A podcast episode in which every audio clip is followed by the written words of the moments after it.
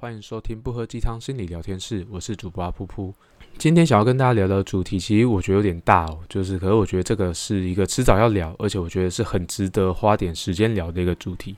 那这个主题叫做自我。那自我这个词呢，基本上就是很空泛，尤其是在现代的语言里面，其实我们大家会很常去把呃自我这个词这样形容来形容，哦，这个人好自我，这个好自我中心哦之类的。那其实，在心理学里面，自我其实是一个很重要、一个很关键的一个词哦。那基本上就是，呃，心理学基本上整体来说是目前还都是从国外进到我们的文化里面居多，所以基本上我们会很常看到，就是就可能都是写作自我，可是有些是 self，或有些是 ego。那这一块的话，我觉得其实他们在概念上有很多相近的地方啦，可是他们两个确实是不太一样的概念。其实当我们再去谈呃心理治疗这件事情的时候，其实本身就是去呃我们要怎么去恢复那个自我，或者是去强化那个自我。虽然不是每一个学派都会花很多时间去讨论自我的概念，或者是那个人格的结构这件事情，可是说句实在话，就是几乎所有学派很多的工作，通通都是针对自我在进行工作的。就举个例子来讲好了，认知行为取向或者是行为治疗这一块，基本上他们是不太花时间去聊自我这件事。可是他们在去做的一些呃认知的驳斥啊、认知的挑战啊，或者是行为的重塑，它其实就是从比较外部的东西去回过头来讲，我们去怎么影响到。呃，这个人的自我发展这件事情，那更别提就是我们刚刚有提到的精神分析，或者是那个就是比较经验取向的学派，基本上他们很多的篇章通都是在谈自我概念的一些恢复跟自我概念的一些觉察。不过就是大家对于自我的这个概念，其实是会有还蛮多的解释跟诠释的啦。嗯，我这边把 ego 跟 self 我把它混在一起讲，那就是基本上就是呃，我们最常听到的弗洛伊德，他就是把自我的结构分成就是本我、自我、超我。那另外的话，就是对于自我概念的形成，他就把它分成意识、潜意识跟潜意识。那这样的架构基本上就是他在诠释说我们自我是怎么形成的。那如果说是经验取向的话，那他们这边使用的自我的词是 self。那普遍来讲，最常听到的，他就把自我分成三个部分：一个叫做真实我，一个叫做理想我，一个叫做社会我。那这个其实就跟我们今天要聊的东西，它是更贴近一点的。那可是我为什么要把这两个东西先拉出来讲？那这一块的原因是在于说，就是我认为这两件事情其实是相辅相成的。ego 的这个概念，基本上它比较贴近于我们的本能驱力，或者是我们自己的一些内在的反应跟内在的动力，就很像是我们自己的本能会驱使我们去做些什么事情，不管是生物本能，还是我们被社社会所形塑出来的一些。就是驱力最直接，就是我们为了生存，或者是我们为了就是远离死亡跟病痛，我们做出的行为。那 self 的话，它就会是来自于就是社会互动，或者是我们对于呃这个世界的理解而慢慢形塑而来的自我。那我自己也认为，这个会是呃我们在做心理治疗，尤其是有科学基础的心理治疗，跟所谓的宗教疗法最大的区别。基本上，不论是任何一个学派的治疗师，他大部分都还是会跟你谈很多的，就是我们要怎么去理解自己，我们要怎么认识自己，然后同同时我们要怎么接纳自己的状态。因为其实说一句实在话，好了，其实我们在这个世界上唯一可控的人，或者是唯一可控的事情，大部分都集中在我们自己身上了。我们身上有很多不可控的东西，像是病痛或者有些意外，这对我们来讲也都是不可控的东西。所以，当我们聚一直聚焦在就是不可控东西的时候，我们在对于自我的了解，我们的自我概念也会越来越受到动摇。自我概念它本身就是一个很流动的概念。就举例来讲好了。当我们在做我们自己擅长的事情的时候，举例来讲，像是呃，我自己在看心理学书啊，或者聊心理学的时候，我会觉得那种如有神助的感觉。我就觉得说，嗯，这个东西就是属于我的东西，我跟心理学会绑得很近。我觉得我对心理学这件事情，我是有自信的，我对我这个能力是有信赖的。我们可能会是知其所以然的，觉得自己哦，我觉得我自己很棒，我觉得自己很优秀，我觉得我自己是一个还不错的人。可是当我之前在失恋的那段时间，我其实就会觉得，就是啊，我走好像很糟诶，这世界上会不会没有人爱我？我是一个不值得被爱的人。又或者是我们在股市里面赚钱的时候，我们会觉得说，嗯，我觉得我自己真是优秀，做这些功课真是值得。我觉得我的判断真是准确，我是个优秀的投资人。我本身就是跟股票。那反之就是，呃，如果说最近股票正在面对崩盘啊、盘整啊，我们的判断就是连连失利，然后我们赔了一大堆钱。我们可能想法就会完全反过来说，我们觉得我们自己做的很糟。我觉得作为一个人，我根本不应该存在这个世界上。自我的概念本来就是流动的，那这件事情会取决于就是我们怎么看待这个世界。另外的话就是我们怎么透过这个世界看到我们自己。那这一块的话，其实就是真的会越讲越抽象，因为其实因为最直接影响到我们自我概念的东西，其实是跟死亡有关啦。所以说句实在话，我们这东西会越滚越大圈。那我这边在讲的死亡，我觉得我要澄清一下，它不只是只有生理上的死亡，就是这个东西就会变成是，嗯，就是我们怎么去认定什么叫做死亡这件事情。一般来说，我们当然是以停止呼吸、心跳为主嘛。可是如果说一个人从你的生命中消失，或者是他从此之后再也没有出现，直到呃，就是世界毁灭之类的，那这个人在你的生命中，至于你的群体，他还算活着吗？这件事情其实是个非常非常巨大的问题。那这一块其实也就会涉及到，就是所谓的自我价值感这件事情。你到底就只是一个切奶油的机器人，还是说你其实真的是有机会成为，呃，就是一个非常聪明伟大的一个人类之类的？那这些事情之所以那么重要的原因，是因为我们的生命是有限的，就是我们了不起一个人活个，我们了不起一个人活一百年左右了。可是说一句实在话，我们能够。好好的贡献这个世界，或者是好好的成就自己的时间，大概也就是三四十年、四五十年左右而已。所以，我们真的在去做一些心灵疗愈啊、心理治疗之类的东西的时候，我在猜，大部分的，就是就是，不管是你要讲心理师，还是你是坊间找一些灵性治疗的导师之类的，他大半花会花很多时间在去协助你做探索这件事情。不管他的探索是往内探索，我们看到自己的。内在，我们往内观观察，我们让自己心静下来，我们去想我们的身体，我们的每一个毛细孔是怎么接触到这个空气，怎么接触到这个世界，或者是他可能去查什么凯龙星啊、你的星座啊、血型啊之类的。那姑且不论方法，呃，就是其实本质我们都还在做自我探索。那可这件事情其实也算是一个小小的对抗了。就是有一派的宗教疗法，他很常会讲一件事情：是你不需要相信自己，你不需要去想太多，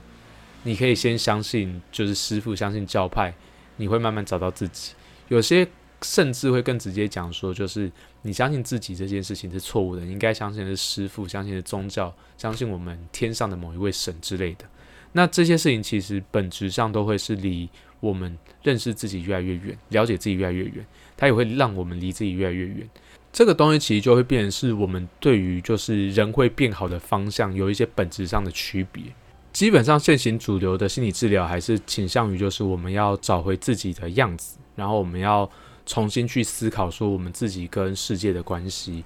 当然也会有一派就是一直在强调说我们不需要自己心里面不需要住任何人，我们就是只要就是心里面住着那位神就够了。那可是神的形象到底是从何而来这件事情，其实。也很少有宗教是真的去从心理的角度去做讨论跟分析的，大部分就是有一个很神奇的故事，然后可能有一些很神奇的事情发生。那可是说真的，如果说你仔细去端详那些神想要跟我们说的话，大部分其实都是在补足我们在这个时代脉络，或者在我们自己面对生活周遭事情的时候的那些脆弱跟矛盾的地方。举例来说，好了，就是如果说是在一个过度压抑的一个文化或社会里面。他的神大概都还蛮自由奔放的。然后，如果说是在一个就是，然后在比较贫穷的世代里面，大部分就是会产生出那种会掌管金钱、掌管丰收的一些神明。像是有一些文化或有一些国家，它是比较奉行就是阶层，就是阶层制度的。那他的神一定会跟阶层制度有关。然后也会有另外一个神是告诉你说，就是呃，就是你的痛苦结束会是在你死亡之后。尤其是在越不能翻转的文化里面，这件事情越常发生。我刚大概把所有现行常见的宗教都表了一圈了，所以呃这件事情呢，我觉得就我的立场一直都很明确了。我自己觉得我们是。先好好的去理清自己。那至于你要信仰什么样的宗教，我觉得是这点自由。我们生命中有真的有太多太多不可控的事情了。去找一个心灵上的依靠，我觉得一直以来都不是件坏事。只是我们要怎么样先去理清，或者是先去看清楚自己跟世界的关系，这样这样才不会变成是某些我说某些某些特定的神棍利用的一个工具跟机会哦。那我也不至于说会被就是一些外在突然发生很冲击的一些事情给扫地出场。那因为其实基本上我们最终能够让自己稳定下来的，其实也是自己的状态跟自己的心情。好好的认识自我的本身，也是让我们去避免浪费掉一些不必要的时间跟力气在我们无法控制的事情上面。那有些时候我们当然也知道，就是哦这件事情不是可控的，可能我们想多努力一下，我们想要多尝试一下。那这件事情的目标。呃，当然也是好的，它不是件坏事。可是至少我们会知道说，哦，有些事情真的不是我们可控的。有些人他的成功多多少少还是跟一些运气有关啦。可是我们知道说，我们有努力过，我们知道在这个过程中，我们是值得被肯定的，然后也值得被鼓励的。这件事情其实是重要的，也避免说我们一直被一些外在的环境、外在的一些状况而让我们变得不稳定哦。所以这件事情就会变成是我们所有所有是学习。认识自己是我们去做所有事情的第一课，然后也是最重要的一件事情。这边忍不住就想要去回应两个点哦。第一个就是所有在那个就是专场介绍写自我探索的心理师，他都是在写废话。妈妈哪一个心心理治疗不用自我探索？然后第二个其实就是，然后我们其实，在生活中其实有时候会看到一些很强势，然后态度很硬，然后很凶，很难相处，很固执，很坚持。的这些人，他们大部分在自我价值感上面，大部分还都还是偏低的。因为其实说一句实在话，他们其实很需要抓住一些他们觉得可控的东西。可是他们认定的可控会是外在，例如说，我就是很固定的让我自己变成就是某个特特定的样子，别人都必须要以什么样子来跟我互动。他其实就是在去限缩别人可能在他面前表现的样子，他就是限缩别人的选择，然后让自己感觉受到安心一点。他大部分都还是对于自我价值感是比较低，或者是比较不知道该怎么去面对这件事情的状况。那像是我自己的话，其实我自己在工作上面是真的也追求了很多，应该这样讲啦，就直接讲贪心啦。我很常接了至少三四个以上的工作同时在进行，这个对我来讲也是一个我在。呃，自我价值感或自我概念比较比较欠缺的状况下，我会去做出的行为哦。那这件事情其实我也一直在想说，诶，我要怎么样让我自己的自我价值感比较稳定？我当我们越清楚知道自己是谁，我们自己内在或外在长什么样子，我们就越不容易因为外在的事物而让我们自己变得慌张，而变得焦虑，甚至是去做出一些可能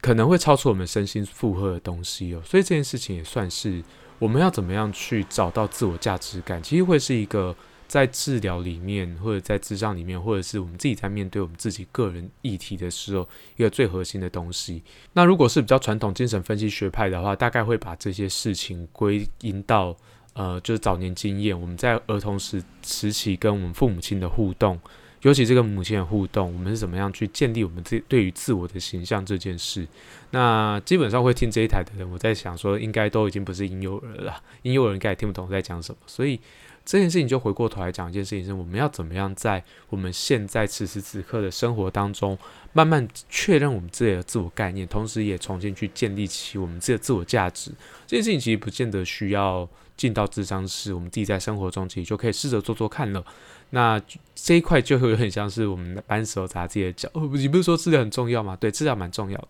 我觉得有一个好好的智商关系，这件事情对于我们自己个人的成长、个人的稳定，其实都很有帮忙。但大部分的时候，我们也是在花力气思考，说我们要怎么样去把我们在智商室里面所学习到、所经验到的东西，能够在智商室以外也用得很好。那如果说我们当然。能够在智商室外面就慢慢找到这些东西，其实我们甚至是可以不用去进到智商室里面。那当然就是进到智商室，我觉得它是一件很正常的事情，也是人之常情啊。可是回过头来讲一件事情，是生活最现实的那个那个层面，才是我们需要去面对跟思考的。那智商室它永远都只是个辅助，它不是一个必须要的东西。我觉得真正重要的事情，大概只有我们要在一个足够安全的空间环境底下，我们去接触到自己，然后同时也去建立好我们自己到底长什么样子。这件事情就无关于外在他人给我们什么样的回馈，而是我们自己知道我们自己是谁，我们自己相信自己很有价值。那这件事情，我们就回归到就是 Carl Rogers 他的。在提到就是自我价值里面，他所提到的就是真实我、理想我跟社会我。真实我的话，就是其实我们自己真实实际上的样子，它有点像是我们照镜子，我们看到自己长什么样子。那至于内在的话，就是我们自己实际上所呈现出来的样子。那理想我的话，它有点像是我们的目标，就很像是我们希望我们在镜子里面长成什么样子。我们可能会透过化妆，可能会透过整形，各式各样手段，让我们自己可以无穷。无尽的靠近那个理想的自我的样子。那社会我是有点像是那个这个社会期待我变成什么样子。举例来讲，以生理女性来讲的话，大部分在追求的可能还是一个黑长直的一个刻板印象。那这个东西就是符合比较接近大众审美观这件事情。虽然我不是那一派，那就是至于男性的话，可能就是高富帅之类的，就是他。这样子的刻板印象，其实是我们社会所期待、所希望我们变成的样子。那我们到底有没有需要去服膺于这样子的社会文化所期待的样子呢？这件事情就是基本上社会我跟理想我其实会有很大部分重叠，原因也是因为其实我们对于自己理想的样子有很大一块是被社会所形塑而来的。那如果说就是。如果说就是理想我跟真实我，包含社会我之间的落差越大，基本上一个人就会感受到越矛盾跟越痛苦。那越接近就会越，当然就是越轻松嘛。我们知道我们自己的样子是什么，我们知道理想是什么，跟理想很接近。那这件事情就会涉及到我们要怎么样去。那这件事情就是我们第一步，我们需要先去辨别，我们这理理想我到底是不是符合现实的。我们有些人会在追求一个我们可能永远无法达到，甚至是人类无法达到一个理想。我举例举例来讲好了，就是有些人可能有些完美主义，他认为他自己做的所有东西，他都不能有任何错字，他所有的东西就是别人都要看懂，而且会称赞他。这个基本上基于人类是不太可能做到的事情。可是有些人把这个当成是他自己理想中的目标。自己理想中的形象，想当然尔这样子活着一定会很累了。那在这样子类型的状态下的话，那我们要先去想的事情是，我们所选择的目标到底符不符合现实，符不符合我们此时此刻的能力所及？那如果说他确实是能力所及的，那回过头来讲一件事情是，那我们要怎么样去让自己能够去做到这些事情？我们愿愿意怎么样去尝试去挑战某些事情？举例来讲好了，有些人他理想状况是他能够把所有的作业交出去。可是他对于自己的印象却是，呃，他想他他觉得他是一个只会躺在床上，什么事情都做不了的小废物。那他的目标是绝对做得到的，可是他对于他自己的自我印象，他对于他自己的概念，他是没有能力，甚至是没有力气去做这些事情的。所以我们要怎么样去让自己拥有这些力气，也就是让我们自己开始相信自己是有这个价值，是可以做得到那个理想的状态的。那这件事情就会涉及到我们对于自己的概念跟对自己的印象怎么形成的。它大概有四个方向啦。第一个是过去的经验，尤其是成败的经验这件事情。我们做哪些事情是成功的？我们做哪些事情是有效的？我们会因此而去判断说，我们对于哪些事情是擅长，甚至是有，就是是是有能力可以去做到的。那再来的话是与他人比较的结果，尤其是同才或者是手足。那这一块的话，其实是我们在成长过程中，我们一直不断去跟别人去比较，甚至是我们在课业上，其实实际上就是在做竞争这件事情。谁是第一名，谁是第二名，谁是第三名，谁这次考的最后一名。那相对来讲，在这样子环境底下，我们也可以越来越确定说，哎，我们自我价值的形成是什么？大部分人都会喜欢自己能够得到成就感的一些事情。那在第三个就是周遭环境的人，就是尤其是就是重要他人，就像是父母师长。或者是你生命中很重要的一些朋友，那这些人对于我们自己的评价，其实也涉及到他们到底就是一个 nitpicking，就是一个鸡巴人，很喜欢鸡蛋里挑骨头的小王八蛋，还是说就是其实他们其实就比较中性在看待你的能力，或者是有一些就是家长很喜欢用一些很呃过度正向的语言去框自己的子女，那这件事情其实就会很可能会让。我们对于自我价值感变得不是那么的肯定，或者是没那么符合现实。然后直到就是可能进到职场，然后得到第一份工作之后，才发现自己其实没有做的那么好，或者是自己没有自己想的那么糟。那再的话，就是自身在社会中所扮演的角色跟涉及的身份。那这个东西就很像是，如果说你是生长在台湾的，就是亚洲人，我在想说，就是没意外的话，我们应该会过得还蛮好的。然后就是，甚至是我们会知道说，哎，我们自己在社会上是会有一定地位的。那可是如果说是生活在这个台湾的原住民，可能早年经验就不会那么好。其实这几年还是会有对于就是实际上啊，就是那个开玩笑。开玩笑的不算，那那个开玩笑其实本身就有可能会让就是少数族群感到受伤。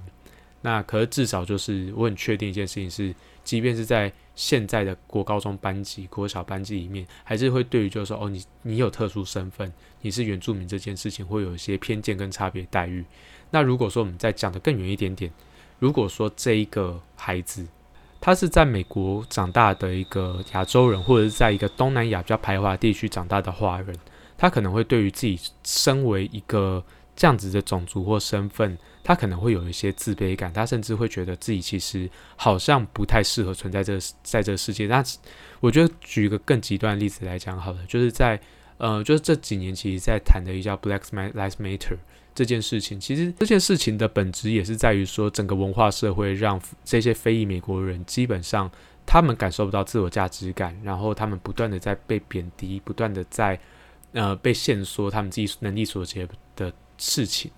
那就就好像是你走在路上，因为你的肤色，因为你的种族，所以你会被盘查，你就直接被怀疑说你是个糟糕的人，你是一个不好的人。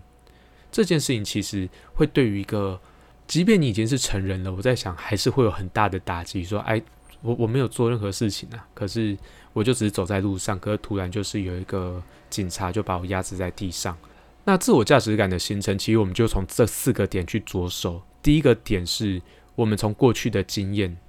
就是过去经验我们无法去改变。我们从现在，我们可以从一些比较小的成功开始去慢慢培养自己。对于一件事情，或者是对所有事情的价值感，或者去找到一些我们会对于自己有自信的东西。举例来讲，可能有些人不适合去念理工科，可是他很擅长去写一些作文啊，他的文学底蕴很好。那他不妨就是好好的去，那直接去肯定他拥有的这些特质，然后去呃去接纳说他可能在某些层面上面确实他不是一个他所擅长的东西，这不是他的强项。那再的话，就是我们要去跟什么样的人去做比较，然后我们要用什么东西去跟身边人去做比较。呃，因为现在我们的教育还是很重重视一些主科，像是国英数、物理、化学。而这个世界上的能力百百种啊，也不是只有这些东西可以被称作是专长，或者被称为是能力而已。那确实，我们有些时候就是在某些项目一定是比不过我们身边的人的。而其实我们还是有一些事情是我们做得好的，我们值得去跟别人一战，我们值得去跟别人比较。那再的话就是周遭环境的人。那我觉得这件事情其实也要去澄清一件事情，就是我们早年在去谈教育的时候，很常会去讲说，我们就只称赞，呃，只只只称赞我们学生，只称赞我们的小孩。这件事情其实不尽然是对的。我觉得其实我们所谓的正向，还有一个很核心的东西，叫做符合现实。我们要怎么去增加我们自我价值感？其实很核心的一块就是，我们要选择去听谁的话。我们其实不见得有办法去改变我们周遭环境的人，或者是我们要选择我们要遇到谁。可是我们可以去选择我们要听谁的话。有些人的话，就是他确实就是在恶意中伤；而有些人的话，他可能不见得好听，可是你知道他讲的事情是符合现实的。那有些人的话，他会觉得就是你就觉得他是一个就是乱乱夸你，他完全就是。呃，就是看到什么都夸，然后他什么事情就是就用讨好的方式在跟别人相处。那有些人就是他会夸奖你，他有时候会保持中立，他会是去看现实去选择他要讲些什么样的话，到底是要称赞你，还是他维持中立，还是他可能提提供你一些他的观点、他的意见，你可以怎么样去改进这样子？那我会比较建议的事情是，呃，我们去挑符合现实且正向的，这当然是最好的。那其次的话，我觉得至少他是符合现实的。我们交一群这样的朋友。另外的话，我们去交一群，就是当你心情不好的时候，他会稍微讨好，让你心情好一点。我们没办法去控制其他人想要用什么样的方式去跟别人相处，可是我们可以好好的运用他们想要用什么样的方式跟别人相处这件事情，来让我们自己的生活过得更好。那基本上的话，就是我们可以去尝试各式各样的方式，去让自己的自我价值感维持恒定。我们刚刚讲的还是很多是用外在的一些环境，用外在一些条件去让我们的自我价值感稳定。可是这个东西就很像是我们在佛学所讲的一个东西，叫做观自在。我们知道我们自己是谁，我们知道我们自己在哪，我们知道我们自己的状态是什么。这个其实是一个还蛮大的功课哦。其实一直以来，我们都有一个很大的哲学命题：如果舍弃掉所有的符号，舍弃掉我们的名字，舍弃掉所有能够代表我们的东西，我们到底自己是谁？这件事情它其实会是一个很长远的任务。那我自己觉得这个答案也只有自己能给自己。我们或许可以提供一些。我们普世价值来说，我们可以试试看的方式，我们可以试试看的方针。可是最后形成什么样的自己，然后最后我们要选择相信我们自己是什么样的人。我在想，这个答案永远都是正在进行时，它不会有一天变成是一个完成式的概念。那个完成式可能就是我们有一天我们真的入土为安的时候。那可是这件事情就是永远不要停下来去说哦，我已经够足够了解我自己，我不需要再。探索，我不需要再尝试新的东西，我不需要再让我自己有什么样新的可能性，我这样子就够了。那通常我们这样就够的状况下，其实它不是说自我设限啦，而是我们好像是在我们了解自己的路上有一点点就是打住了。它打住是一定有原因的，或许你累了，你或许你想要休息，这不是件坏事。可是当我们永远都停在那个位置，也不是说什么不进则退的问题，就是自我。概念的修行或自我价值感的建立是一个自我的修行，那可是这件事情就会变成是，我们其实会有一天会因为外在世界也一直在改变，我们有一天蛮有可能会，我们原本知道我们自己在哪里，可是随着世界的转变，随着身边的人期待变得不一样，我们又开始失去我们自己是谁这件事情。我觉得这一集超级无敌形而上的，不过就是有一种就是算是我自己的显思吧。我最近是真的把所有事情都卡在我自己的生活里面。然后我也开始感受到，我跟其他人互动变得比较强硬一点点，我变得比较有原则一点点。那这一块的话，其实我自己也在想说，诶，就是是不是我的自我的感受有一些变动，有一些异变？我是太过于依赖于他人给我的回馈，然后我又太在意别人给我回馈这件事情。那所以我自己也才会稍微花点时间想一想，然后我觉得我把这一集当成是。我一个对自己说的话的概念，那自我这个东西的本质，其实也我是真的觉得它还蛮重要的啦。因为说一句实在话，就是我们很常讲说，生命的三元素是阳光、空气、水嘛，所有生物都需要这三个东西活着。可是当我们自己不知道是谁，我们会不知道我们自己什么时候该呼吸、挂号，它是维持生命的概念。然后阳光就是我们甚至会。对于就是命，就是接收一些能量，让我们自己有一些好的新陈代谢，我们自己都会不知道为什么，会不知道为什么活着。然后水的话，是我们自己需要去摄取的东西，我们甚至会连我们自己什么时候需要什么，我们可能都会搞不得不太清楚。所以这件事情就会变成是，呃，阳光、空气、水，它终究是一个外在的东西，我们都需要这些东西，我不否认。可是当我们自己搞不清我们自己是什么，我们为什么要活在这世界上的时候，我们其实。有没有这些阳光、空气、水？其实对我们来讲一点都不重要。那我们要活着，我们要活得让自己感受到有价值、有意义。这件事情回过头来讲，还是我们需要先花点时间去探索自己到底是什么样的人。我们去建立什么事情，让我们会觉得我们自己活着是有价值。那个价值是什么？它不是只有有或无而已，它是一个开放式的填空题，甚至是简答题。那它永远都是在进行时，它也永远都还在发生改变中。我们去接纳这些改变，同时也让我们自己，呃，越来越靠近自己。不见得你会喜欢你自己啊，我自己没有很喜欢我自己，可是我觉得我自己是在这些工作，在这些互动中，让自己跟自己越来越靠近的。以上就是本节的内容，那就告一段落，就这样，拜。